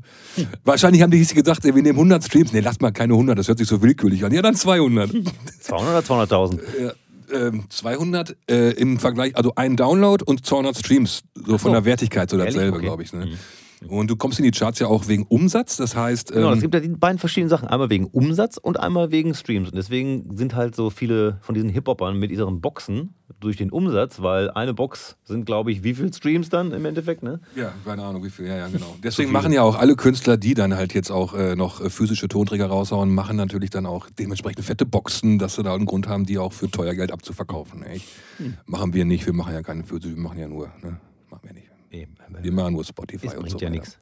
Bringt ja alles nichts. Die, die ganzen Verkaufszahlen irgendwie auch bei iTunes. Äh, was mir übrigens aufgefallen ist, dass äh, ich hatte mal erzählt, dass es bei Apple Music dann keine Tracks mehr zu kaufen gibt. Ich habe jetzt Apple Music installiert und ich kann immer noch Tracks kaufen. Wenn jemand was weiß. Äh, Apple Music Tracks kaufen, das heißt im Prinzip ist es ja noch das iTunes. Ne? Genau. iTunes sollte ja abgeschafft werden, habe ich mir irgendwo munkeln hören. Genau, und ich habe jetzt ja ein neues MacBook und da ist dann kein iTunes mehr, sondern Apple Music heißt das dann. Ich habe kein Apple Music Abo, so wie Spotify oder so, sondern äh, bin einfach nur, ja, Apple-Kunde und kann dann weiterhin da Musik kaufen, Gott sei Dank. Kannst du das dann auch hören mit Werbung wie bei Spotify Free?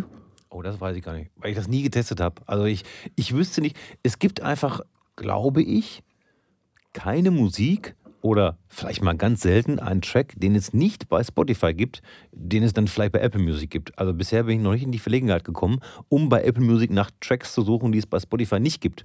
Von daher habe ich da, glaube ich, keinen, äh, ne? also weder dieser noch Tidal noch was da sonst so gibt. Ich bin mit Spotify äh, relativ zufrieden. Ne? Ja, ich glaube, das äh, haben die, ich glaube, Tidal macht exklusiven Content, ne? Mhm. Dann, dass dann so eine Beyoncé dann mal erst alles auf Tidal. Ich meine, danach kommt es doch eh auf Spotify, das wäre auch schön blöd, wenn es nicht täten, ne? Eben.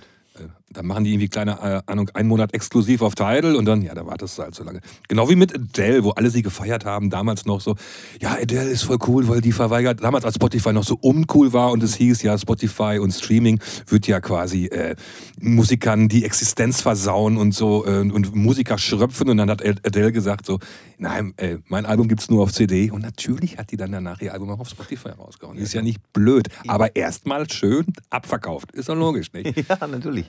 Also, Taylor Swift, glaube ich, auch, hat das auch gemacht. Ne? Also machen wir noch ein, noch, ein- noch ein Album, so ein richtiges zum Anfassen, physisch.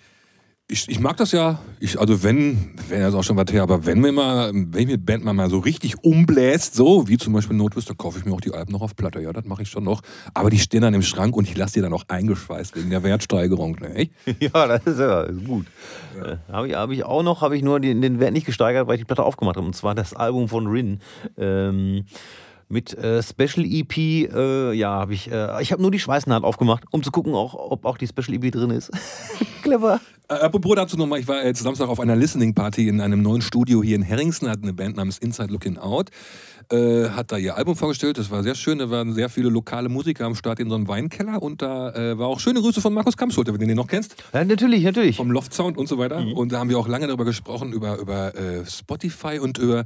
Da war auch jemand dabei, der meinte, seine Kids, äh, der ist Sonderpädagoge, die Kids von heute hätten, äh, die hätten keine Gänsehaut mehr. Also die Musik wird die einfach nur noch so, ja, wegskitten, nächste, nächste, nächste. Und dann ging es eigentlich mehr so um die, ob das an der Qualität von Spotify liegt. Ja? Das ist also. Markus Kammschulte hatte damals einen HiFi-Laden, ist total audiophil, verkauft auch Kabel für 1000 Mark, den Meter oder so. Ne? Und er meinte, das liegt auf jeden Fall dran. Ich möchte jetzt einfach mal sagen, vielleicht ist es auch ähm, die Hörgewohnheit mittlerweile, ähm, wenn ich äh, Spotify laut mache, aber ich habe echt ganz gute Monitorboxen auch. Also ich höre keinen Unterschied. Ich glaube, Laurin würde mir da auch widersprechen. Ja, ich glaube schon, ja. ich höre keinen Unterschied äh, jetzt zu Vinyl, auch wenn es vielleicht äh, Feinheiten sind, klar.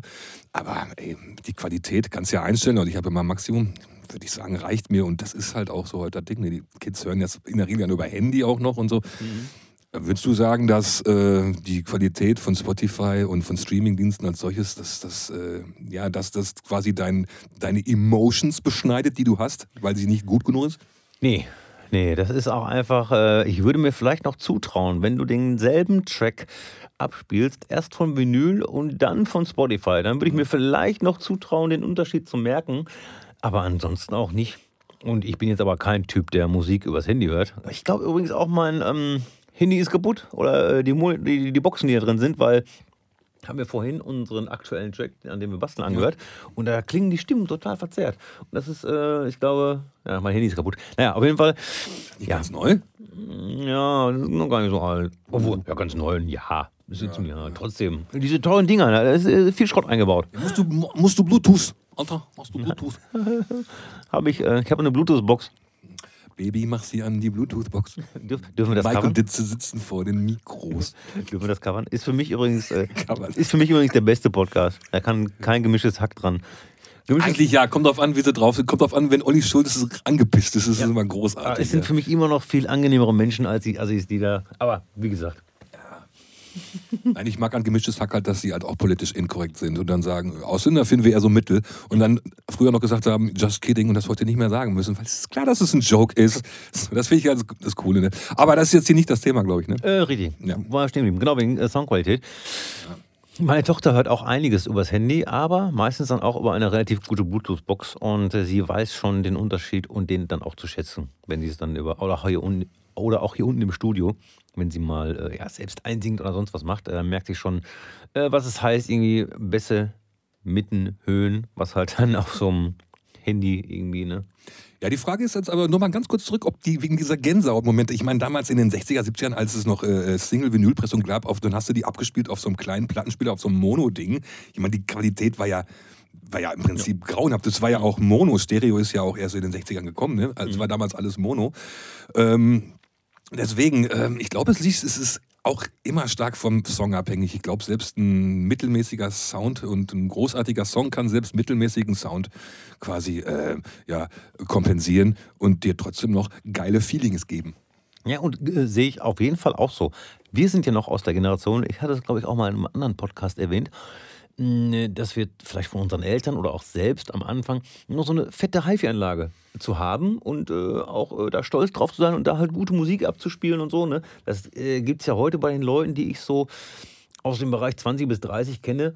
Entweder sind es Produzenten, das heißt, sie haben ein Studio, wo sie ja. gute Musik hören, oder die haben allerhöchstens noch äh, eine Dolby Surround-Anlage.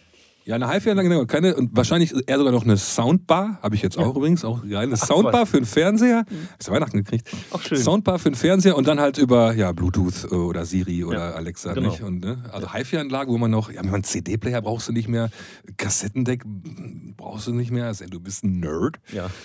so, ne? Und Plattenspieler ja gut für die Audiophilen halt, nicht? Aber ansonsten spielst du halt über Handy deine Mucke ab und ja. das reicht dann auch. Es ist ja auch mit so einer Soundbar, es ist ja auch trotzdem alles immer wieder fett, ne? Aber klingt dann der Song, dein Lieblingssong von No Twist, klingt der gleich über Bluetooth auf Soundbar im Vergleich zum Vinyl auf einer HiFi-Anlage? Gute Frage, wie ich kann es kaum noch, ich habe schon ewig keine Platte mehr, ich habe auch keinen Plattenspieler mehr, weil kein Platz dafür. über dem äh, Fernsehregal, da wüsste, das passt halt nicht. Kann ich dir nicht mal sagen, ich finde, klingt schon fett. Klingt schon fett. Die Songs werden ja heute auch schon, es gibt ja extra, wenn ich einen Song zum Mastern schicke, dann kriege ich ja auch immer noch die Version Mastered for iTunes. Ist das eigentlich auch die, die ich dann bei, also es ist Mastered for iTunes und Spotify, ne? Ich glaube schon. Ja, ja. Sind ja extra dafür gemastert auch und äh, ja, ich finde es klingt, klingt gut. Also, äh, sorry, Laurin. oh Gott, oh Gott. ja, der, ist, der Laurin ist auch schon sehr audiophil, oder? Ja, Gott sei Dank. Einer muss ja. Einer, genau, einer muss Stellung mhm. halten. Auch. Und er hat auch äh, im Café Europa die Anlage sehr, sehr schön eingestellt. Ja, im, im, Im, Stereo Bielefeld auch. Ja, also sehr, sehr angenehm fürs Ohr. Ähm, ich bedanke mich. ja. ja, was ich auf jeden Fall noch einmal kurz fragen möchte, ist, äh, weswegen ich auch wegen, äh, Entschuldigung, weswegen ich auch gefragt habe bezüglich der Musikrichtung. Für dich ist es ja noch schwieriger, oder war es auch in der letzten Zeit, äh, einen Club zu finden, um dann mal zu tanzen mit der Holden. so, ne? Also ich hab, war ja auch jahrelang Resident DJ, wie gesagt, im Sonic, auch Indie-Rock, als das cool war, mittlerweile nur noch auf Privatpartys. Im Stereo auch mal. Ich war Resident DJ im Stereo vor vier, fünf Jahren noch, im Lichtwerk Schmalenberg, Dortmund Keller, dann auch äh, war noch Indie-Rock, da waren die Studentenpartys. Ich bin halt heutzutage auch, wie gesagt, 45 und froh, wenn ich halt äh, zu Hause bleiben kann am Wochenende. Ne? Hab das ja jahrelang gemacht, war ja auch jahrelang auf Tour. Ähm, ja, Clubs zu finden, ähm, ja, in der Kneipe, ich meine, in Soest gibt es das Besel, aber läuft auch nicht. Es ist eigentlich noch schlimmer, in Anführungszeichen, Santiano läuft da mittlerweile. Oh Gott, oh Gott, oh Gott. Äh, ja, also Clubs zu finden, wo ich, ich bin eigentlich kein Tänzer. Nein, es sei denn, ich bin hackenstramm. So. Ich bin nur oft hackenstramm. Nein, ähm, ich bin ich eigentlich nicht. Also ich bin kein Clubgänger. Kann ich, nee, nee, da bin ich raus. Ich will auch nicht sagen, dass früher alles besser war. War es auch gar nicht. Also äh, gibt ja welche, die das sagen. Ich finde das überhaupt nicht. Aber ich sag mal so, wenn es heutzutage jeden ersten Samstag im Kult, zwei für ein, Full Moon Party. Ja, ja, das so, wenn das noch gehen würde, wäre ich auf jeden Fall bestimmt mal einmal im Jahr, also ich muss ja auch arbeiten, ne? So, wäre ich aber noch mal da, weil diese Mischung hat mir damals auch gut gefallen, obwohl ich auch Haus und auch schon damals Disco Haus gehört habe, war es diese Mischung aus Rock, wenn ich mich richtig erinnere, Rock, Indie, ein bisschen Metal, ein bisschen Hip-Hop klopfst die ganze Zeit auf den Tisch und ich sage, das kommt jetzt auf die Spur. Egal, Rock, Indie, bisschen Hip-Hop. Ja. ja. das war eine super Mischung. Das war die Crossover. Ich meine, damals war ja wirklich, da war Nirvana groß. Äh, das war eine ganz andere Zeit. Äh, Rock in den Charts, äh, undenkbar heutzutage. Rock ist sowas von tot. Ähm, Gebe ich dir auf jeden Fall recht, wenn es das noch gäbe, wäre ich wahrscheinlich auch dabei. Vor allem 2 für 1 auch immer gut, ne? gut fürs Portemonnaie. Ähm, Gibt's nicht. Welcher Club spielte noch? Ist im Stereo denn noch jetzt? Du bist ab und zu mal da. Ich war ja schon, seitdem ich dann nicht mehr auflege, nicht mehr da. Machen die denn, was machen die denn auf dem Mainfloor zurzeit? Freitags und Samstags? Ich glaube, da läuft relativ kommerzieller Sound. Also ja, also kein, auch nicht, da laufen auch, laufen auch die da läuft, läuft auch zum Beispiel kein Kraftclub mehr oder sowas, ne? Ich glaube, das wird schon mal zwischendurch eingestreut. Also, ich denke, oder Beatsteaks, Blink 182 hm. läuft sowas? Nein, also wie gesagt, ich kann es dir nicht sagen, weil ich auch wirklich schon ewig nicht mehr da war. Das letzte Mal, als ich da war, letztes Jahr, da habe ich äh, mit Dance in dem kleinen Club Basehouse gespielt. Da habe ich auch nicht viel von der, vom, Main, äh, äh, vom Main Floor mitbekommen. Ich kann mir aber, wenn, also wenn überhaupt, dann ist das Stereo oder auch vielleicht auch der Lokschuppen ja, der äh, sind das die beiden Läden, die vielleicht noch eine Veranstaltung haben, wo ein bisschen Indie und so gespielt wird. Weil, also mal Kraftclub, das kannst du auch mittwochs im Café Europa mal zwischendurch. Also das sind halt so, ne, so Hits, sag ich Ach, mal. Ja, so Hits, die äh, dann auch zwischendurch, also zumindest wenn ich auflege. Bei den anderen äh, kann ich, doch, ach klar, ich spiele alles selber, ne? Ja, also ich, ich, bei mir ist es halt sozusagen, ich rede, wie gesagt, auf Privatpreise, auch, auch auf Hochzeiten mache ich nicht. Mhm. Was Brot ich esse, das Lied ich singe, so. ähm, sind ja auch gut bezahlt, nehme ich gerne an. Und da merke ich halt, also die Sachen so wie, also wenn es mal rockig wird, also Blink geht immer von jung bis alt. Mhm. Papa Roach halt Teenage Dirtbag, sowas, das läuft halt, das läuft halt immer noch. Aber es sind halt auch, äh, aber neue Rocksachen, Alter, das ist wirklich, kommt ja auch nichts. Was kommt denn jetzt an neuer Rockmusik, was irgendwo von Relevanz ist? Ja. Gar nicht. Also nicht, was im Mainstream stattfindet. Ne? Ein bisschen traurig ist es schon, aber ich habe ja auch schon in meinem Podcast hier so einen Paradigmenwechsel äh, quasi prognostiziert. Podkicker. Es sind die 20, der Podkicker, POD-Kicker. Es sind die 20er, die jetzt kommen. Und mit jedem Jahrzehnt kommt ja irgendwie oft mal, dass irgendwas Neues kommt. Für mich ist ja dieses Trap-Autotune-Ding jetzt auch durch. Ich bin gespannt.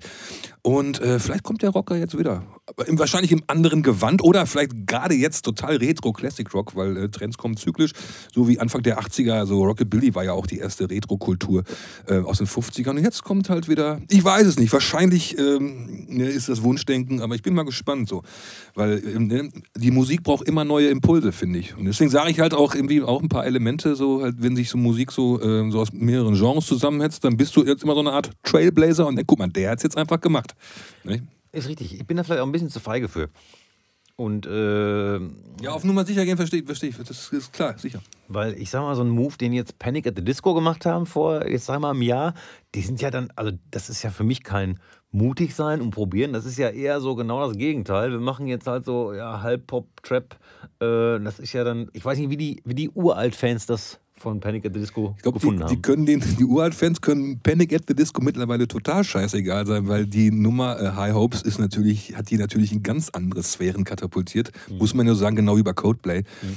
Oder auch Maroon 5 waren ja auch erstmal, okay, die haben schon relativ früh angefangen, Mainstream-Pop zu machen, aber Coldplay, die werden jetzt, also zumindest in allen, ich sag mal, coolen Musikmagazinen total gedisst. So, mhm. nicht? Aber ich glaube, die scheißen auch drauf, die spielen Super Bowl mhm. und denken sich, ja, mein Gott, Ja, und glaube ich jetzt hier, ähm, Chris Martin hat jetzt im Interview auch gesagt, ja, wir machen, wir liefern jetzt nur, wir bedienen jetzt nur. Irgendwie sowas hat er jetzt gesagt. Also wirklich ganz knallhart, ehrlich gesagt, so, wir bedienen jetzt nur und äh, so läuft das halt heutzutage. Ne? Ja. Ja gut, ne? Gut. Ja, da kann ich ja auch nur sagen, dass ich sehr traurig bin darüber, dass Maris mit der Westernhagen äh, eine sehr, sehr gute LP nochmal neu aufgenommen hat. Braucht keine Sau. Nein, braucht niemand.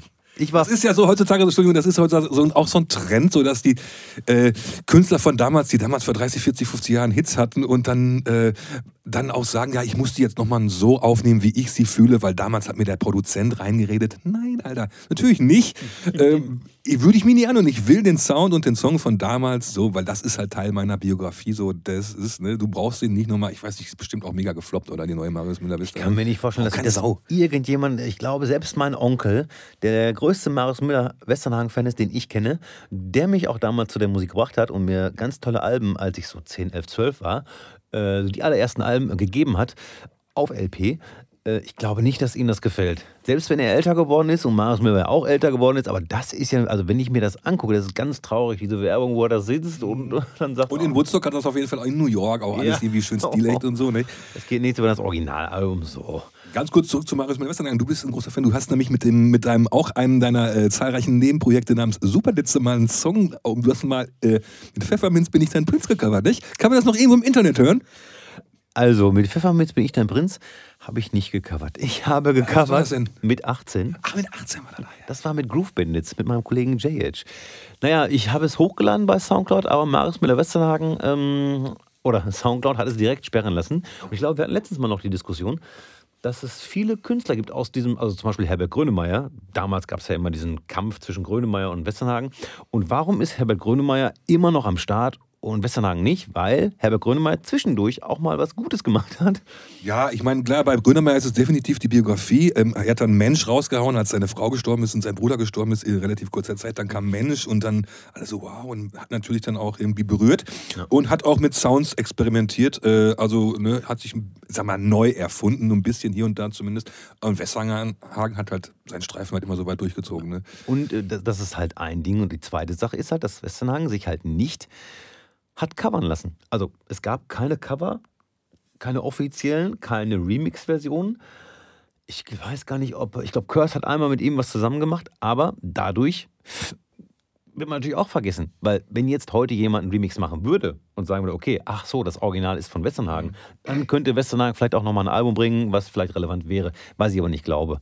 Also, also wenn du ihn eins zu eins gecovert hättest, hätte er nichts sagen dürfen. Das Recht sagt so, äh, du darfst eins zu eins covern, du darfst wirklich nichts ändern, nichts am Arrangement und äh, am Text. Dann darfst du ein Cover ohne zu fragen veröffentlichen. Dann hätten wir äh, ins Gericht gehen müssen, denn wir hatten diese Version original so geschnitten vom Arrangement her wie das Original. Das heißt also okay. wirklich auch mit, dem, äh, mit der Mundharmonika am Anfang und ja, so. Hättest du besser gemacht. Ja, ja immer besser Schlacht sein. Ich sag, ein gutes Beispiel ist, ähm, Mickey Krause hat ja Seven Nation Army gecovert, ja. nicht? Und ich bin mir hundertprozentig sicher, dass er definitiv auf den Text scheißen wollte und nur dieses wo Jack White natürlich gesagt hat, Alter, auf keinen Fall.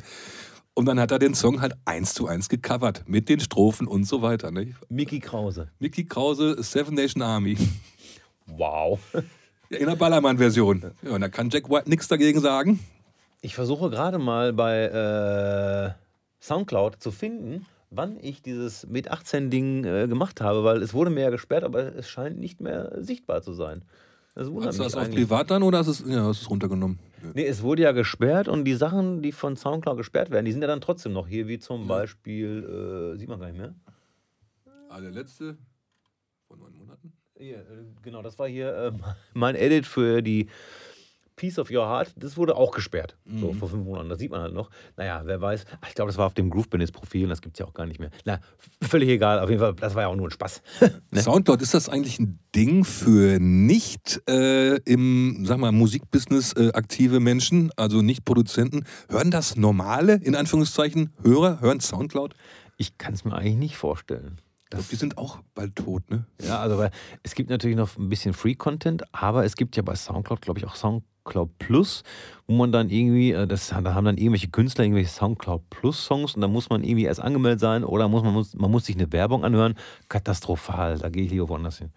Ja, Soundcloud Plus kannst du auch, wenn du einen Track ändern willst oder einen Track austauschen willst, es ist das Coole daran, du machst Soundcloud Plus, dann äh, du, du, willst einen Track ändern, lädst was hoch, dann äh, scheiße, kann ich nicht, brauch Soundcloud Plus, dann äh, machst du kurz Soundcloud Plus, meldest aber so, änderst kurz den Track und dann äh, sofort wieder kündigen und dann kriegst du das Geld wieder und dann, oh. von daher alles cool. Äh, Lifehack. Ja, absoluter Lifehack. ja, dann könnt ihr mir jetzt 5 Euro überweisen dafür, für den Lifehack. Ja. Also, ich glaube, äh, wir haben alles. Ja, würde ich sagen, war schön. Ja. Du äh, darfst jetzt nochmal Werbung machen für deinen Podkicker, bitte. Ach so, ich mache Werbung für meinen Podkicker. Der kommt jetzt übrigens auch, jetzt habe ich auch erzählt, so ähm, ich mache das, wenn ich Zeit habe. Der Podkicker, P-O-D Kika, äh, gibt sieben Folgen. Äh, Würde mich freuen, wenn ihr mal reinhört. Ist äh, auch über Popkultur im Allgemeinen und ich rege mich auch gerne mal auf. Ansonsten mache ich ein bisschen Werbung für meinen Kanal How to Loot Brazil auf Spotify oder YouTube. Gerne folgen. Und wenn ihr Bock habt auf Ditze, viel Content, Ditze live auf Festivals, oh Ditze im Video, Ditze in Badehose, Protest-Song und so weiter. Ditze mit Schüchtern, Ditze mit Fiona Pharmacist. Alles das auf meinem How to Loot Brazil Kanal wirklich äh, Classic, äh, eine, eine quasi eine, ein, ein Internetarchiv äh, äh der Kuriositäten. Äh, ja, vielen Dank. Bevor ich das vergesse, das beste Projekt war wirklich, als wir zusammen gewohnt haben. Schüchtern. Schüchtern. Name war Programm auch. Genau, wir wollten nämlich keine Ansagen auch, wird zu schüchtern. Auftreten und sagen, wir sind schüchtern. Und das war die einzige Ansage. Es gibt einen Song von Schüchtern auch, ein No-Twist-Cover, by the way, auf YouTube. Und wir haben äh, diese Weihnachts... Äh, das war schön, oder? Dass wir dieses ja. Weihnachts... Äh, wir hatten, Adventsingen haben wir gemacht. Adventsingen, wir hatten eine WG und unten drunter war halt eine Kneipe und dann haben wir dieses schöne Adventsingen gemacht. Wir haben Last Christmas gecovert und haben diesen... Oh, genial, Lars kriegt was, denn er war fein brav. Ja, so. Das soll es dann aber auch gewesen sein. Äh, vielen Dank, Mike. Äh, bis die Tage. Gerne. Tschüssi. Boah, in solchen Gesprächen merkt man auch wieder, wie alt man ist und was man nicht alles schon für einen Quatsch gemacht hat. Aber auch für schöne Sachen. Musik ist eine schöne Sache und ich fange jetzt an mit den Classic Tracks der Woche. Das sind zwei Stück und zwar die beiden von Mike.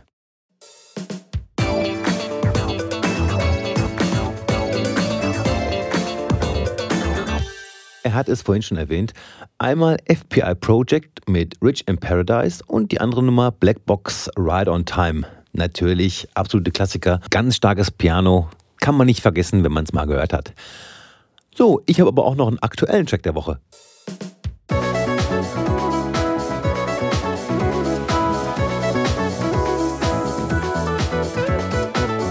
Da wollen wir mal nicht so sein, nehme ich gleich zwei. Und zwar von unserem wunderbaren Kollegen Joey Chicago, For Your Loving. Uh, wieder ein wunderbarer Track mit einem super Sample. Und auch Odyssey Inc. mit What You Gonna Do.